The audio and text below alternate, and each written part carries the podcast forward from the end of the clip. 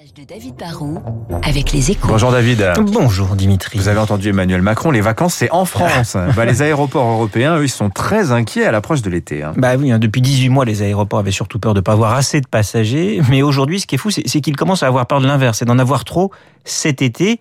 C'est vrai qu'on est de plus en plus nombreux à être vaccinés, euh, que le tourisme au moins intra-européen va pouvoir reprendre. Euh, on sait bien qu'on va pas être encore euh, dans un été normal, mais il y a une envie de voyage et la situation inquiète les gestionnaires d'aéroports pour deux raisons. La première, c'est qu'on pourrait passer d'environ 45-50 millions à 125 millions ah oui. de passagers entre mai et août. Boum, très rapidement, ça représente une brusque accélération.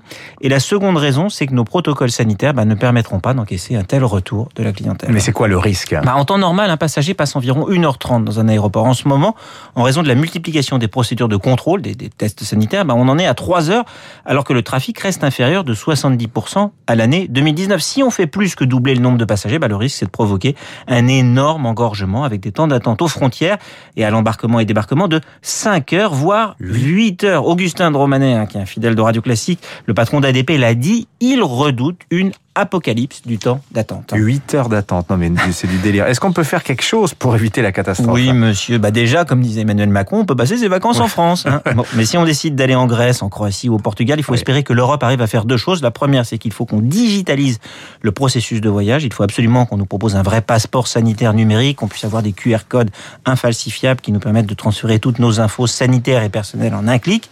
Et puis il faudrait ensuite que les Européens au moins se mettent d'accord. Hein. Aujourd'hui, la politique sanitaire se décide aux frontières nationales. Combien de temps est valable un test PCR Combien on doit passer de jours de quarantaine? Quels sont les pays concernés? Bah, Il n'y a aucune harmonisation sur tous ces fronts. Aujourd'hui, c'est à la fois le grand flou et le grand n'importe quoi. Ça manque de transparence et de prévisibilité pour les voyageurs comme les gestionnaires d'aéroports. Et du coup, bah, ça complique tout. Aujourd'hui, il est temps d'être inquiet et de se mobiliser parce que l'été va arriver très vite. Même aujourd'hui, il pleut très fort. Oui, voilà. En tout cas, c'est tellement européen ce que vous nous avez raconté ce matin, mon cher David. Merci à vous. Bon week-end. Bientôt 8 heures sur Radio Classique La Météo.